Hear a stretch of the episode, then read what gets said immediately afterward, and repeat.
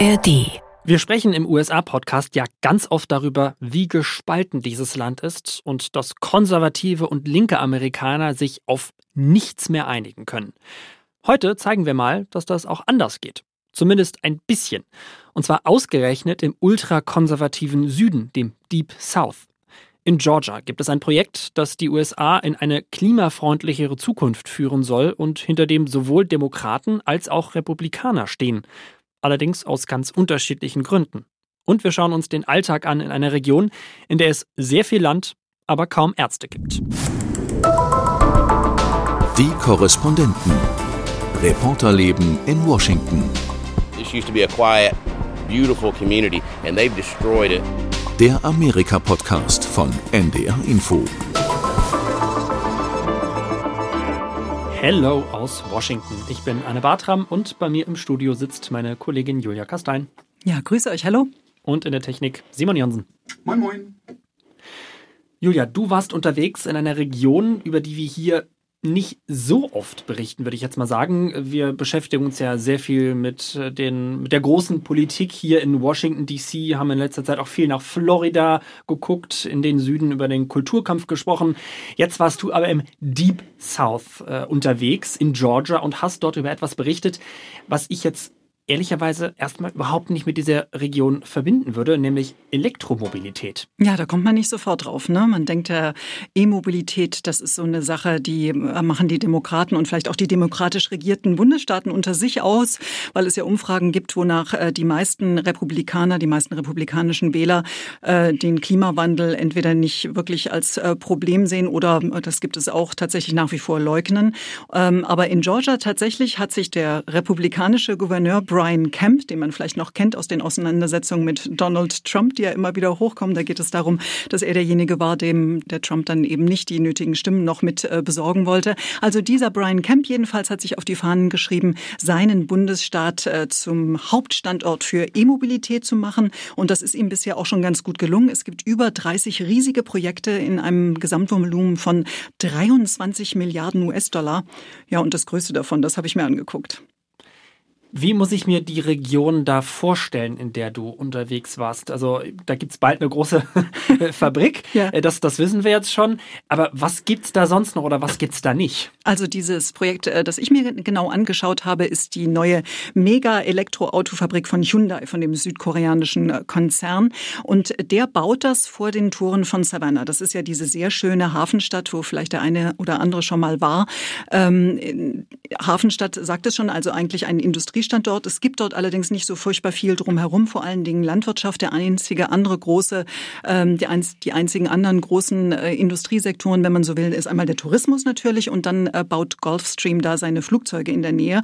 Aber ansonsten ist nicht viel ähm, und gut 30 Kilometer westlich von Savannah, also ins Landesinnere rein, da baut nun eben Hyundai seine Megaplant auf einem Gelände, mit, das 1000 Fußballfelder groß ist, also wirklich riesig. Mhm.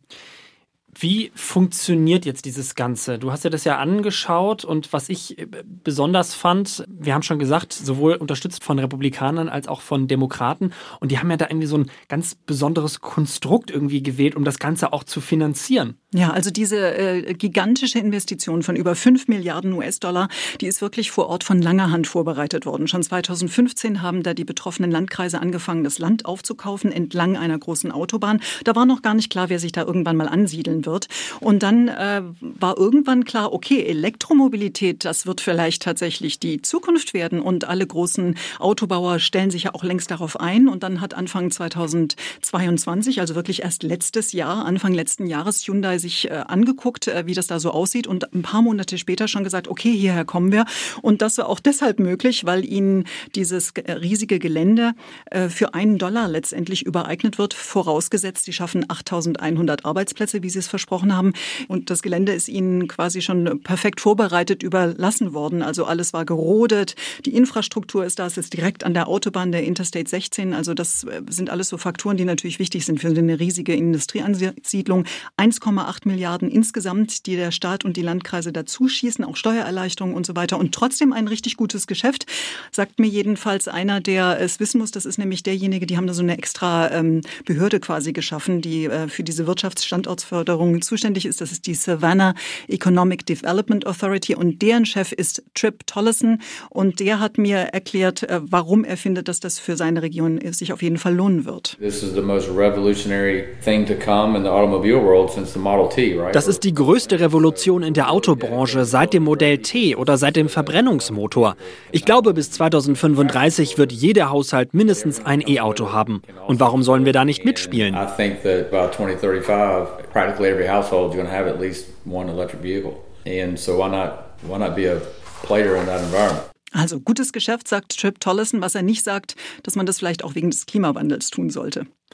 Genau, das ist auch der Punkt, äh, den ich total interessant dabei finde. Denn ja auch die, denn auch die Republikaner stehen ja total dahinter. Du hast unter anderem auch mit dem republikanischen Landrat von dort äh, gesprochen, Carter Infinger, und der hat dir das ja gesagt. People are going to come from probably 90 miles away to work at this plant. These jobs are going to start out at 58 to 60,000 dollars. Diese Jobs, die fangen bei 58.000, 60.000 Dollar an.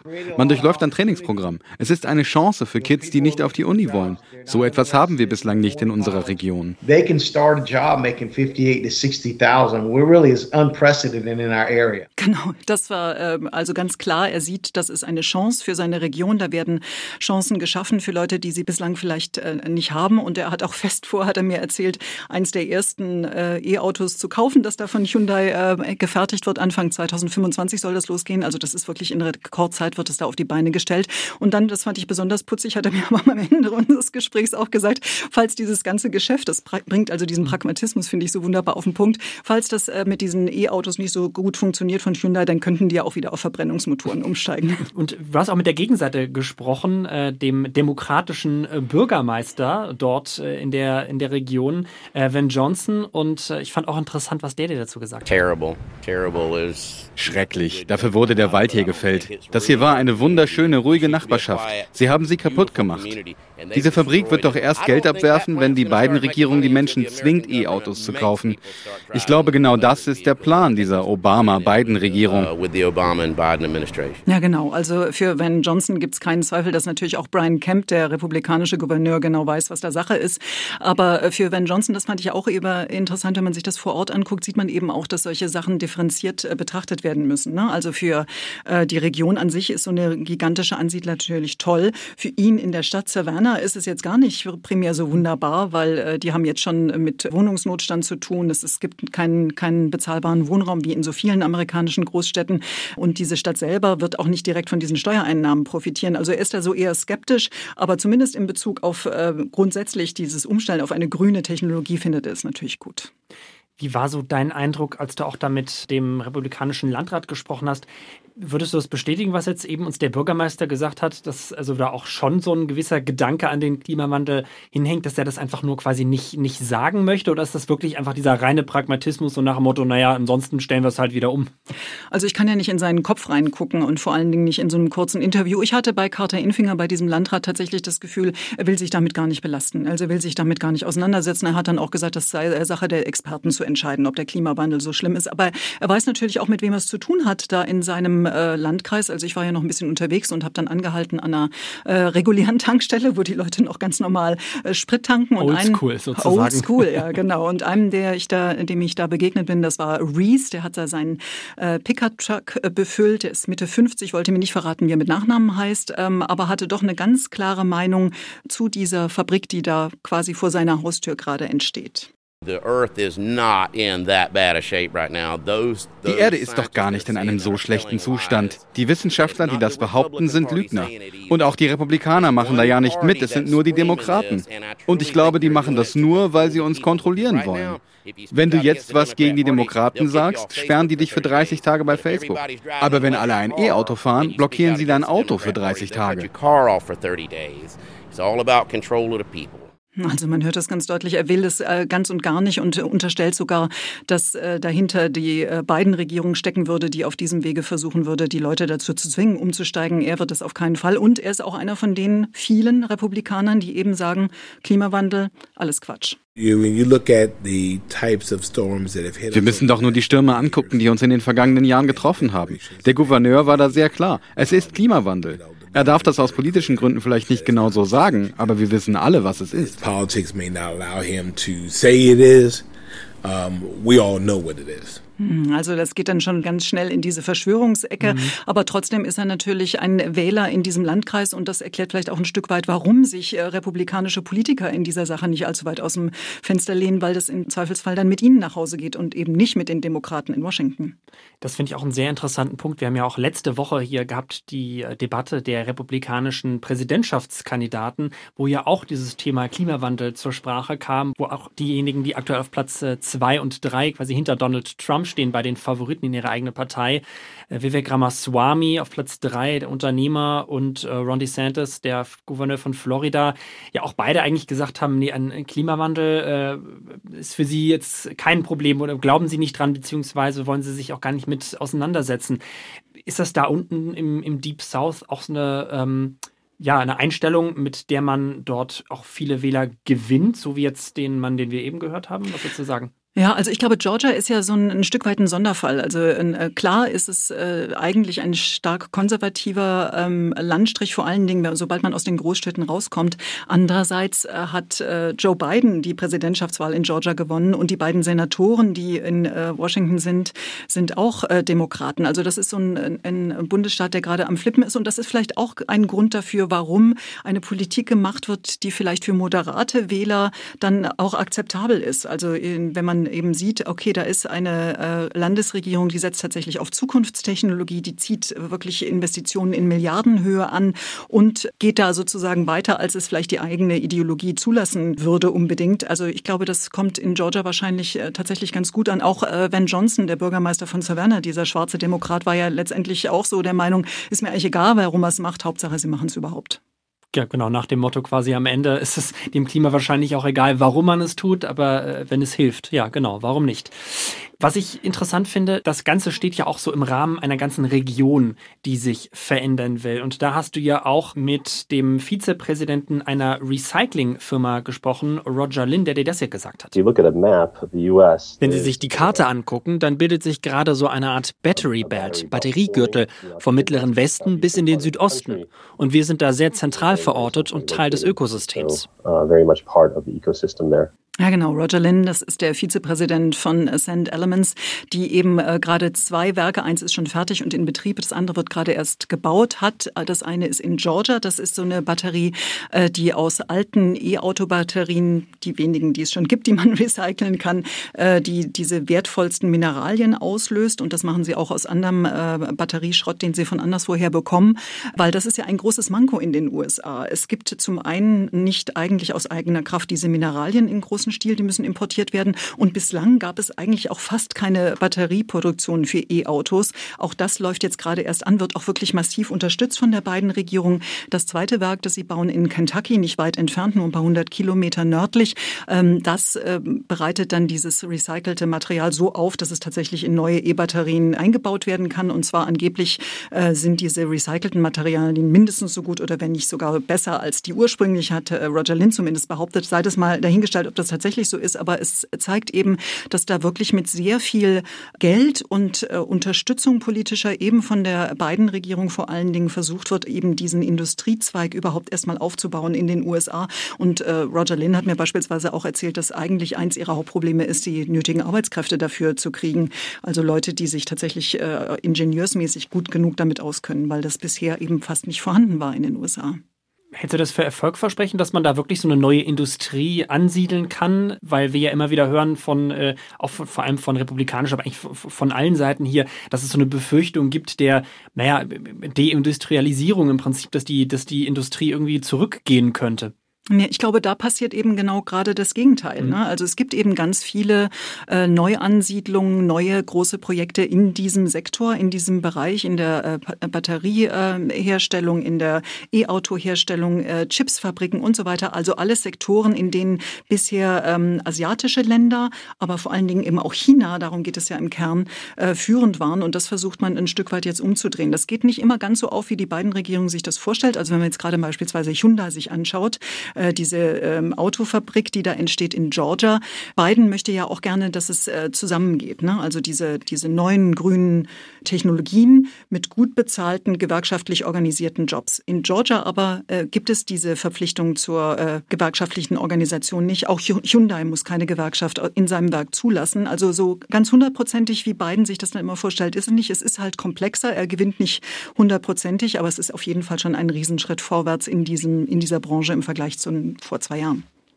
Definitiv. Du hast, du warst in der Region ja noch äh, zu einem ganz anderen Thema unterwegs. Das versuchen wir immer häufiger, wenn wir unterwegs sind, weiter rausfahren hier aus Washington DC, uns möglichst viele Themen anzugucken. Und da hast du dich unter anderem auch mit einer Landärztin getroffen, äh, Karen Kinsell. Und als ich mir deinen Bericht dazu angehört habe, da äh, war etwas, was für mich erstmal total seltsam klang. Sie hat eine Praxis, an der aber kein Türschild ist. Everybody knows who we are, so we just never have invested in that.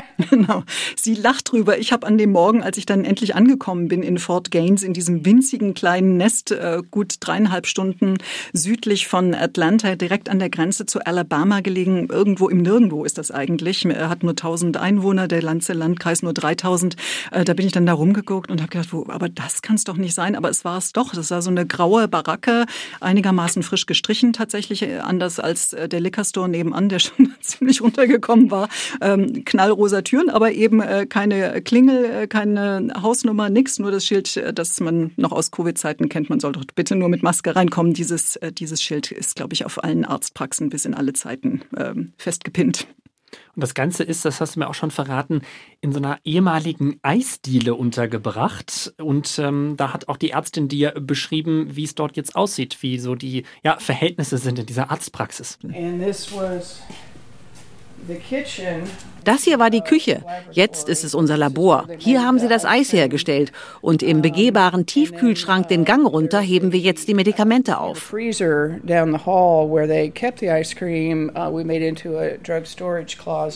Ja, das klingt jetzt so skurril, ne? Aber eigentlich ist es äh, bei näherer Betrachtung gar nicht komisch, sondern eigentlich tief traurig, ne? Weil das ist ein sehr armer Landstrich, 40 Prozent der Menschen unterhalb der Armutsgrenze. Es ist der tiefe, auch schwarze Süden, also die Mehrheit der Bevölkerung, um die 70 Prozent im Landkreis sind Afroamerikaner. Also das ist wirklich ein, ein äh, Landstrich, der nicht äh, viel abbekommen hat am Wohlstand der USA bisher und deshalb eben auch die Arztpraxis in, in der ehemaligen Eisdiele mit undichtem Dach, äh, mit kaum Möbeln, mit wenig äh, technischer Ausrüstung. Also das geht so von der Hand in den Mund irgendwie.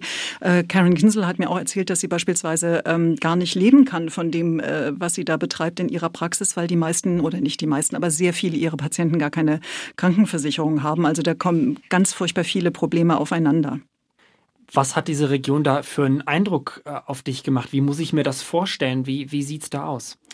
Na, man fährt halt äh, entweder durch Wald oder vorbei an äh, Erdnussplantagen. Es gibt auch zwischendurch mal so äh, Teile, wo äh, Rasen gezüchtet wird. Das habe ich bisher auch noch nirgendwo gesehen. Also du denkst, vielleicht ist es ein Golfplatz, aber es ist völlig plan und tatsächlich geht es darum, dass man eben äh, Rollrasen da irgendwie herstellt. Also lauter solche Sachen, sehr landwirtschaftlich geprägt und sonst nicht viel. Und äh, die, die Häuser äh, sind zum Teil runtergekommen. Also das sind aber Bilder, die, die kenne ich mittlerweile fast aus den gesamten äh, ländlichen USA. Das ist jetzt keine Spezialität äh, von Georgia. Und ich glaube auch, wenn man genauer gucken würde, fände man ähnliche Verhältnisse, vielleicht nicht gerade in der alten Eisdiele, auch in anderen Landstrichen in den USA. Aber Georgia tatsächlich äh, ist immer wieder äh, ganz weit unten, wenn es um das Thema geht, Gesundheitsvorsorge, Krankenversorgung für die Menschen. Ein ganz großer Teil des Problems ist natürlich auch das Thema Krankenversicherung. Da wird ja auch gerade in Deutschland immer wieder drüber gesprochen, wie das hier in den USA läuft, weil es eben nicht ein vergleichbares System wie bei uns in Deutschland gibt. Und das sorgt auch immer wieder dafür, dass äh, Patientinnen und Patienten ihre Medikamente nicht bezahlen können. Ja, das ist tatsächlich ein Riesenproblem und das konnte ich tatsächlich hautnah auch miterleben in der Praxis von Karen, weil ich mit rein durfte ins Behandlungszimmer und da saß eine Anfang 50-jährige Frau, die hatte erst in der Woche davor einen schweren Verkehrsunfall äh, gehabt ähm, und hat jetzt aber immer noch Schmerzen. Und äh, Karen hat mir dann erklärt, was da genau das Problem ist. E Wenn es ernst genug ist für die Notaufnahme, ist es okay. Aber danach wird es schwierig. Sie muss jetzt für ihre Medikamente zahlen. Sie bekommt das theoretisch zwar irgendwann zurück, weil sie nicht schuld ist, aber das hilft ihr jetzt nicht. Genau, und Karen versucht ihr so zu helfen, indem sie Kontakt hält, sehr engen, zu einer Organisation, die tatsächlich äh, übrig gebliebene Medikamente aus Krankenhäusern äh, holt und dann wieder neu verteilt. Und Karen sagt, dass sie mit ihrer Mini-Praxis äh, quasi der beste Kunde in dieser Organisation ist, weil sie eben so vielen Leuten, wie beispielsweise auch dieser Frau, die nicht nur Unfallopfer ist, sondern auch Diabetikerin, und das ist ein Riesenproblem. Diabetes-Medikamente sind wahnsinnig teuer in den USA, so ihnen ihr das eben zugutekommen lassen kann. Wie war das für dich? Also ich, ich, ich war noch nicht hier in so einer äh, krass äh, armen Region unterwegs in den USA. Was ist das für ein Gefühl, wenn man dorthin kommt und ähm, ja, dann einfach in diesem doch an sich ja relativ reichen Land insgesamt diese Verhältnisse dort sieht? Na, das ist schon sehr ernüchternd. Hm? Also ich meine, wir, wir, wir wissen es ja eigentlich, aber wenn man nochmal so direkt damit konfrontiert ist und dann eben auch mit dieser Frau beispielsweise, die jetzt gerade diesen Unfall hinter sich hatte, diesen schweren spricht und den eben einfach merkt, dass äh, die, die Leute äh, von der Hand in den Mund oder noch schlechter leben, ähm, dass die, und dabei hat die einen Job. Also es ist jetzt nicht so, als ob die arbeitslos wäre, aber die arbeitet über die Grenze in Alabama bei McDonald's. Äh, da liegt das Durchschnittseinkommen. Ich habe sie jetzt nicht gefragt, was sie selber konkret verdient, aber in der Regel verdienen äh, die Leute dort 30.000 Dollar im Jahr. Das ist äh, wirklich sehr, sehr wenig und da kann man sich einfach nichts anderes mehr leisten und sie kann sich eben noch nicht mal eine Krankenversicherung leisten, obwohl sie einen Job hat. Und ich finde, das ist schon äh, sehr bitter für ein Land, das eigentlich eben eine, äh, eine erstklassige Gesundheitsversorgung hat mit den bestausgebildeten Ärzten, mit, mit führend in der Forschung, ob das nun um Medikamente geht oder, oder Behandlungspraktiken. Also das ist schon ernüchternd und dann ist es auch wieder herzerwärmend, sage ich mal, wenn man dann eben solche Menschen trifft wie Karen Kinsel, die Ärztin, die ich wirklich eine ganz tolle Frau finde. Zum einen, weil sie das macht, obwohl sie damit nichts verdient. Im Gegenteil, äh, damit sie das irgendwie am Laufen halten kann, jobbt sie noch äh, mal im Gefängnis und mal in irgendeiner Notaufnahme weit entfernt, äh, fährt viele Kilometer dafür und hat trotzdem sich in 25 Jahren vor Ort, sie ist mittlerweile schon 68, eben doch bewahrt, so, so eine gute Grundhaltung zu ihrem Beruf. Die Menschen brauchen jemand, dem sie ihre Probleme erzählen können. Das versuchen wir. Aufmerksam sein, zuhören, spüren, was für sie zählt. Und das ist manchmal wichtiger als ihr Blutdruck. Das ist doch eine tolle Haltung, wenn man die noch haben kann, ähm, die, die andere Leute, andere Ärzte sich vielleicht eher leisten könnten, aber nicht haben.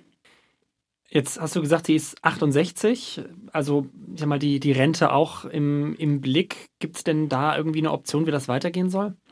Nee, also äh, Kern ist da ziemlich äh, pessimistisch. Sie sagt, sie hat vor, noch äh, bis 75 zu arbeiten, äh, also weit über das eigentliche Renteneintrittsalter auch in den USA hinaus. Aber das äh, tut sie auch, weil sie nicht wie, sieht, wie es sonst weitergehen soll. Ich wüsste nicht, wer mich ersetzen soll. Ich liebe diesen Ort. Aber manches muss besser werden. So sollte Amerika nicht sein. You know, I love this place and I just see that things could be better. This is not how America Siehst du denn dort, wie eine Zukunft für diese Region dort aussehen könnte? Also du hast ja vorhin das Beispiel äh, mitgebracht von eben diesem Battery Belt, wo ja auch durch Förderung der Bundesregierung hier ja, eine, eine neue Industrie entstehen soll. Wie sieht es denn dort noch weiter im Süden aus? Hm, also noch weiter im Südwesten muss man eigentlich sagen. Das geht ja dann eben schon ganz äh, deutlich rüber Richtung Alabama.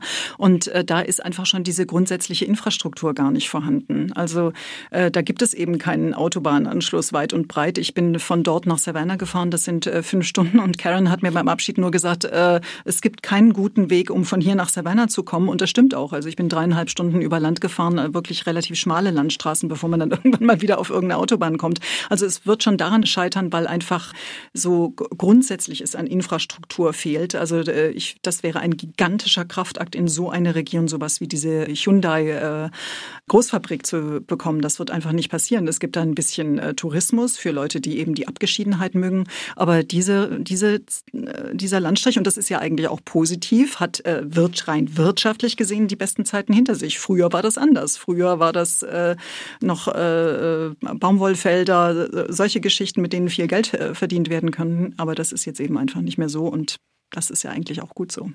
Stichwort Sklaverei. Vielen Dank, Julia, und auch an Simon in der Technik. Vielen Dank fürs Zuhören.